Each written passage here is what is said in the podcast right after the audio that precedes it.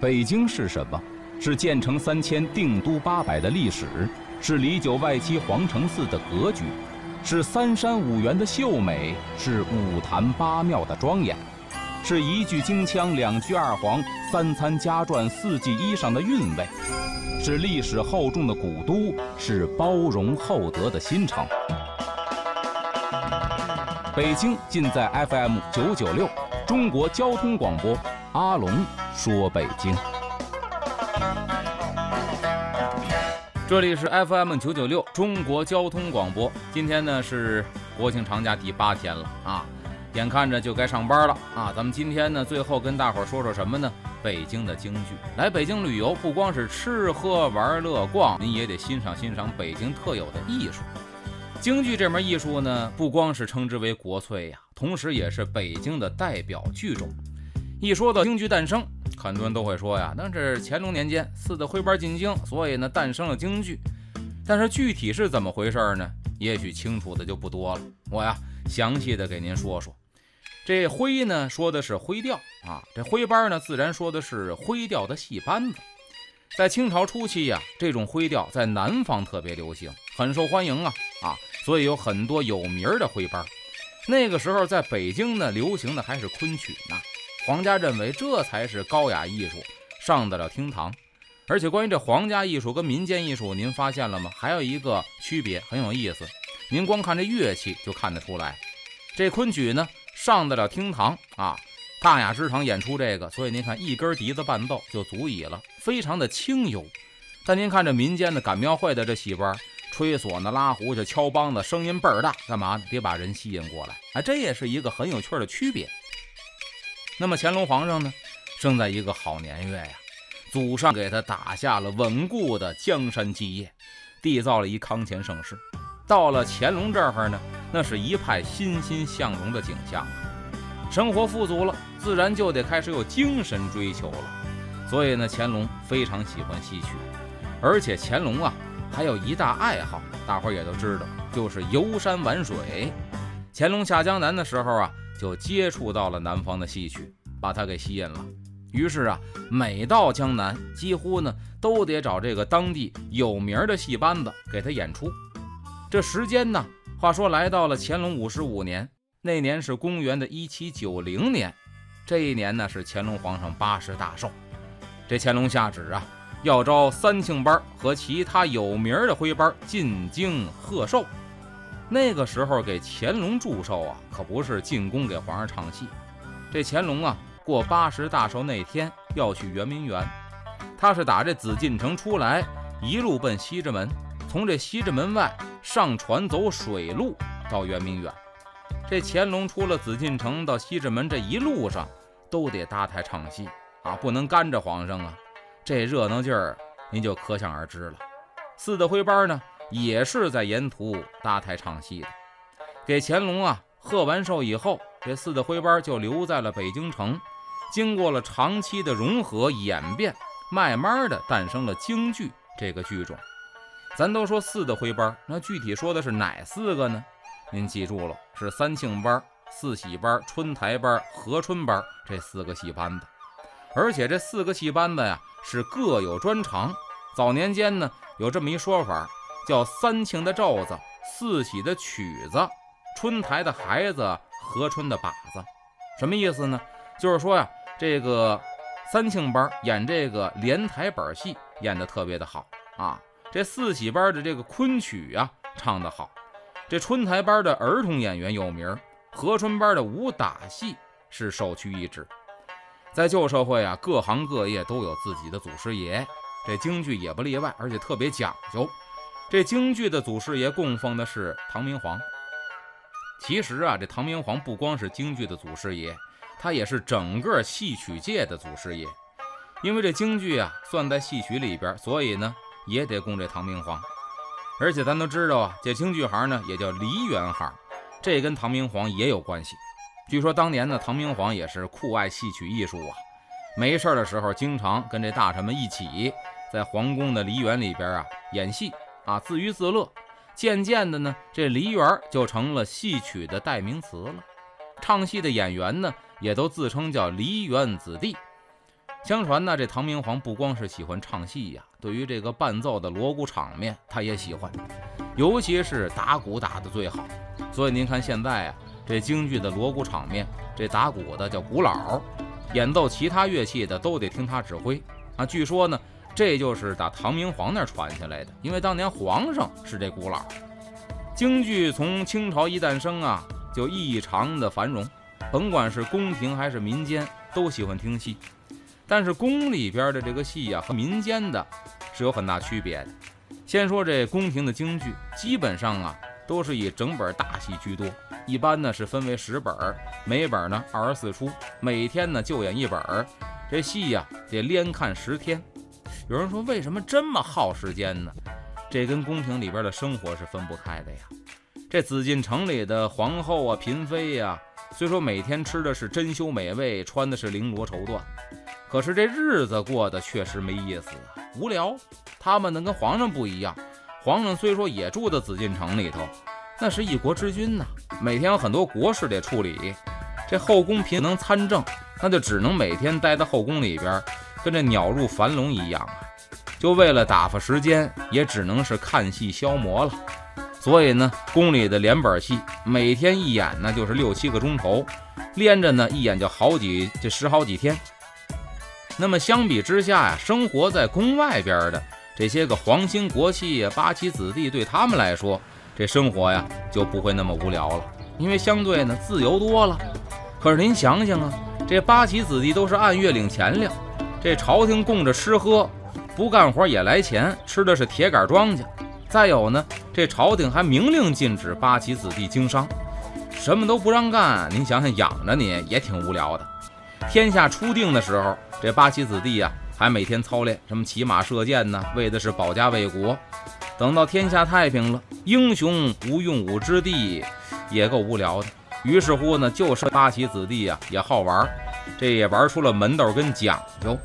这京戏呢也在其列，很多的八旗子弟呀就被这京剧吸引了，慢慢的还就上瘾了。时间一长啊，不光是台底下听戏，嗓子眼痒痒，也想上台唱几出啊，我得过过戏瘾。大约在这个清朝的道光年间，北京的很多八旗子弟呀，为了过戏瘾，就开始组织起来唱唱戏，自娱自乐。可是对于他们来说呀，这规矩啊无处不在。要想唱戏，也不是张嘴就能唱的。当时啊，这种有组织的非营业性的自娱自乐的演出，必须得是清朝廷内务府批准，然后呢，发你一张印着两条金龙的执照，才是合法的自娱自乐场所。这帮八旗子弟呀，在凑在一块儿唱戏，有这龙票呢，这地方就叫票房了啊。参加的成员呢，叫票友。所以你看，票房最初说的不是电影挣多少钱。是唱戏的这么一个场所，在清朝的时候啊，这票房一般都设在王府啊、贝勒府里边，人家院子也宽敞，耍得开，贵族子弟们凑在一块唱几段，啊，倒也是自得其乐了。这种票房呢，最早也就是唱点什么这个子弟书，后来呢，这个慢慢的发展到了唱京剧了。唱的时候基本上也就是有个这个胡琴伴奏啊，要不然呢清唱。后来呢。演变成了，咱也得带着锣鼓场面呢，热闹啊，专业，而且呢，得拍这个整出的剧目，还得化妆，穿上行头，咱彩唱。实在不过瘾呢，咱请这专业演员给咱搭戏来。可是票友和专业演员是有本质区别的。这专业演员呢，是以唱戏为职业，靠着唱戏挣钱吃饭养家糊口。这票友唱戏呢，纯属是为了爱好。不光不挣钱，还得赔钱。那位说这话怎么说呀？您想啊，票友们凑在一块儿，请师傅教戏得花钱吧？买伴奏的乐器、唱戏的行头，这个包括做广告，哪样不得花钱呢？哎，而且演出的时候呢，还不能够啊挣这卖票的钱。人家是看戏是赏面子来的，您得好好款待，好吃好喝，所以都得花钱。那为什么非得赔本赚吆喝呢？因为你只要是想挣钱了，这就是下海了，你就不是票友了，而是沦为了身份下贱的戏子了。因为那个年月唱戏的是下九流啊，这票友呢还就得赔本赚吆喝，这叫耗财买脸儿。当然了，也有那个不少走火入魔的票友，为了玩票把家都败光了。那说到戏迷呀，这和票友还是有区别的。这票友呢喜欢听啊，也喜欢学戏唱戏；这戏迷呢是喜欢听戏，但不见得自己唱戏。可是不管怎么说呀，这二者还是有一共同点，就是都喜欢戏。下边呢，我就给您讲几个这清朝知名的戏迷和票友的故事。首当其冲的就得数慈禧太后了。慈禧太后那是有名的戏迷，这是尽人皆知的。在紫禁城的宁寿宫啊，有这么一个畅音阁大戏楼，慈禧当年就经常在这看戏。据说啊，慈禧看戏的时候啊，经常一看就是一天。有的时候呢，看着看着睡着了，醒了之后呢，觉得坐累了，起来就溜达溜达。可甭管慈禧怎么着，台上这戏不能停。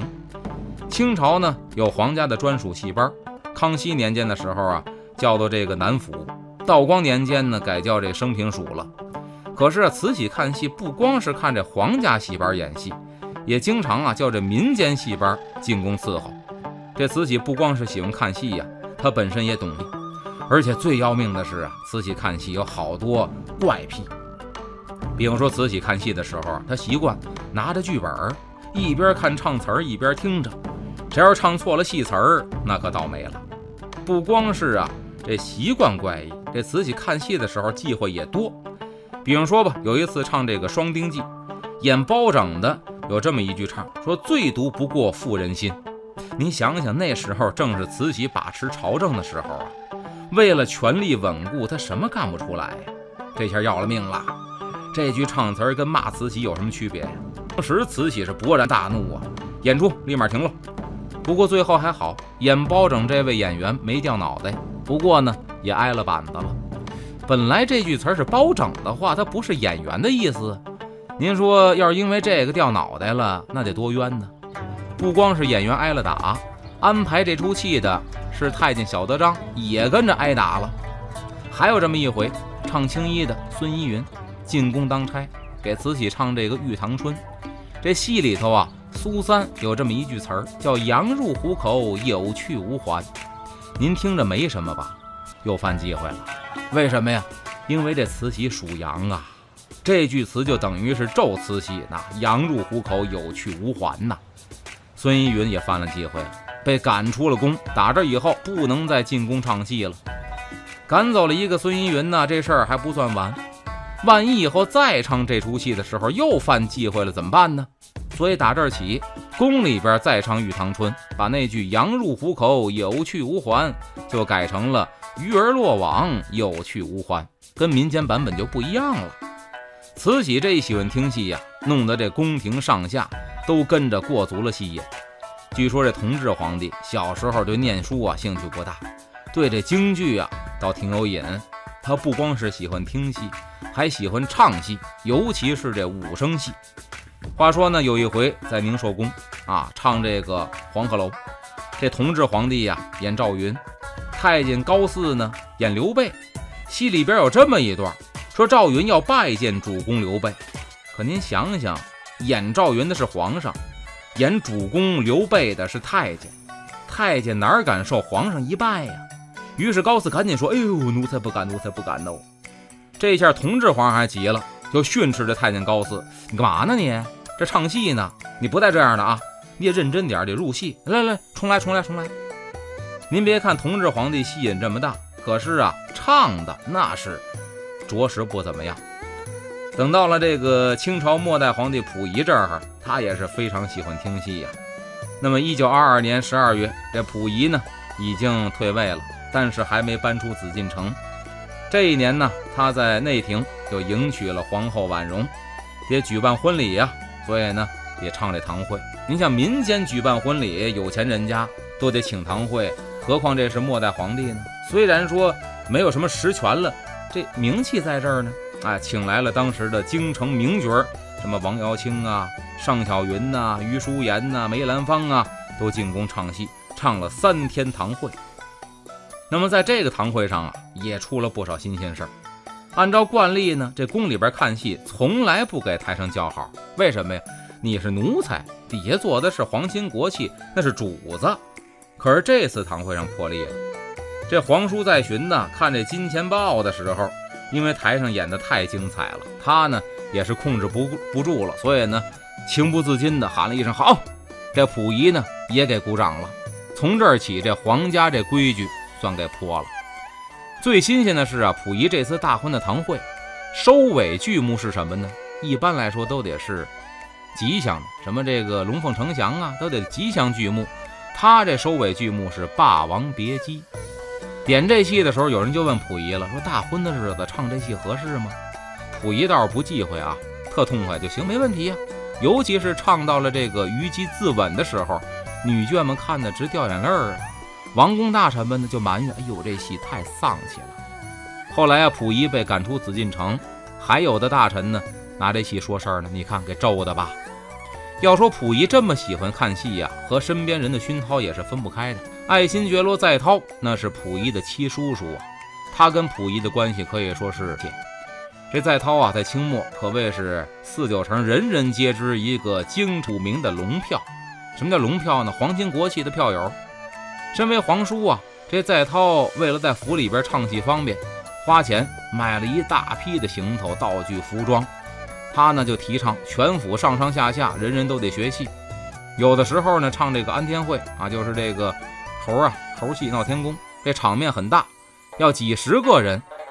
这个在涛呢就让丫鬟呢，你们给我扮这个仙女儿，这奴才呢你给我扮天官，我演这主角，锣鼓场面也是齐的啊，一直得唱到这戏为止，要不然呢咱不吃饭了。您可别以为这皇叔玩票纯属胡闹。这在涛唱戏呀，还真是不错。不光是因为他本身喜欢，也得益于慈禧太后。说有一次呢，在丰德园，慈禧听戏，这在涛啊奉旨作陪。那天戏也好啊，慈禧越听越高兴。她无意之间发现呢，在底下听戏，这在涛也是十分入迷。于是呢，就叫过来这个唱戏这名角叫张麒麟，说你呀，把这个在涛收了得了，啊，收他当徒弟。而且呢，还嘱咐张麒麟说：“你一定得好好教这在涛啊，不能让他唱的比杨小楼差。杨小楼咱知道大武生啊，张麒麟是唱武生的呀。慈禧下旨让他教一贝勒爷学武生戏，这多难呢！可是不教吧，抗旨不遵，那得掉脑袋。这张麒麟当时愁的呀。从这以后呢，他是每天早早的就来到这涛贝勒府教戏。”好在呢，在涛喜欢戏，一教就会，这水平啊提高的也快。张锡林这才慢慢的把心放下来。在涛呢学有所成之后，他又跟着当时的京城有名的架子花脸钱金福学习。这在涛啊定期把这钱金福请到府里边，一招一式的学，也把这钱金福啊款待的很周到，奉为了座上之宾的。可是这钱老板呢不以为然，他觉得你一个。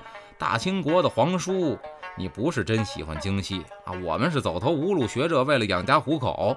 你是闲得无聊，拿着京剧解闷儿啊，叫名角呢陪你玩玩。所以这金老板呢，最初教在涛学戏的时候啊，有点应付事儿。但是随着时间一长呢，就改变了钱金福对这个在涛的看法。这在涛是真卖力气学呀。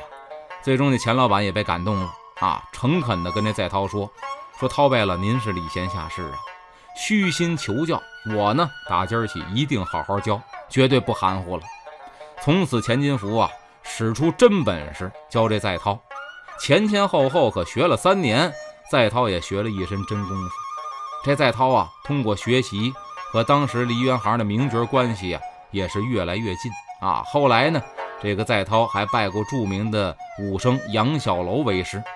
只要这杨小楼在戏园子里边演出，这在涛呢，甭管多贵的票，我得头排去看去。有一回啊，这在涛在戏园子里边看这个巴拉庙，杨小楼在里边反串张桂兰唱武生的呀。可是杨小楼演的呀，依然是惟妙惟肖，让在涛是感叹不已呀。说杨小楼这戏路是真宽呐，要不然人家不是名角呢。这在涛知道啊，有这么一说，说什么呢？说这个真正的名角不光是精通自己这行当，也得能够唱其他行当，这才算名角啊。他一听说哦，还有这么一说呢，他也不甘落后，也要学这杨小楼。不光我得会武生，还得会旦角儿。于是呢，这在涛又跟着这个当时的名旦啊，叫于玉琴，学这个贵妃醉酒。您想，身为这个贝勒爷，不光是武生唱的有模有样，还会反串唱这个旦角儿，这在北京城可以说是绝无仅有的。在涛啊，在当时的梨园行也是传出了美名。要说在涛最拿手的戏，还得说是安天会。这是一猴戏呀，武生挑大梁，而且特别吃功夫。您想，那孙悟空在台上，咱都见过呀，武生戏，这翻跟头一翻就一溜。还得把那猴子那个顽皮好动的劲头给演出来，从头到尾就不识钱啊，所以说演下来实属不易。这在涛啊有功底，一招一式干净利落，看着就叫人赏心悦目，经常台底下是叫好声不断。这安天会呢和其他的武生戏啊还不一样啊，说全场的主角呢就是孙悟空，说白了就耍他一个人这猴子呢要迎战这各路的天神。而且呢，一连还是十几场，别的演员中间有休息的时候，这孙悟空啊，基本中间没休息啊，这对体力也是一考验呐。一般这体力差点盯不下来呀。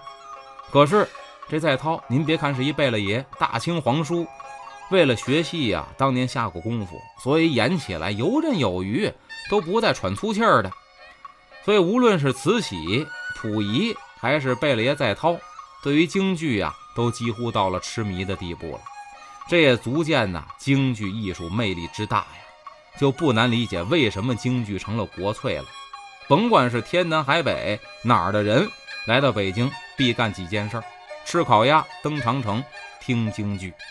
现在的京剧艺术啊，又开始被大伙关注了。北京的什么老戏楼啊、新剧院呐，也都有了京剧演出了。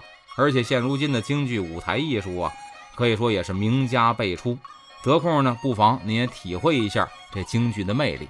您像咱北京啊，长安大戏院啊，几乎是经常有演出啊。据我所知呢，这个北京京剧院在这儿有演出啊，包括梅兰芳大剧院啊，国家京剧院在那儿经常会有演出，还有很多老戏楼啊，像湖广会馆、风雷京剧团在那儿演出。再比如说，这离这个和平门全聚德烤鸭店不远，南边啊，有这个正义祠大戏楼。每天演的是这个梅兰芳华，都是梅兰芳先生的名段啊，有唱功戏，有打戏。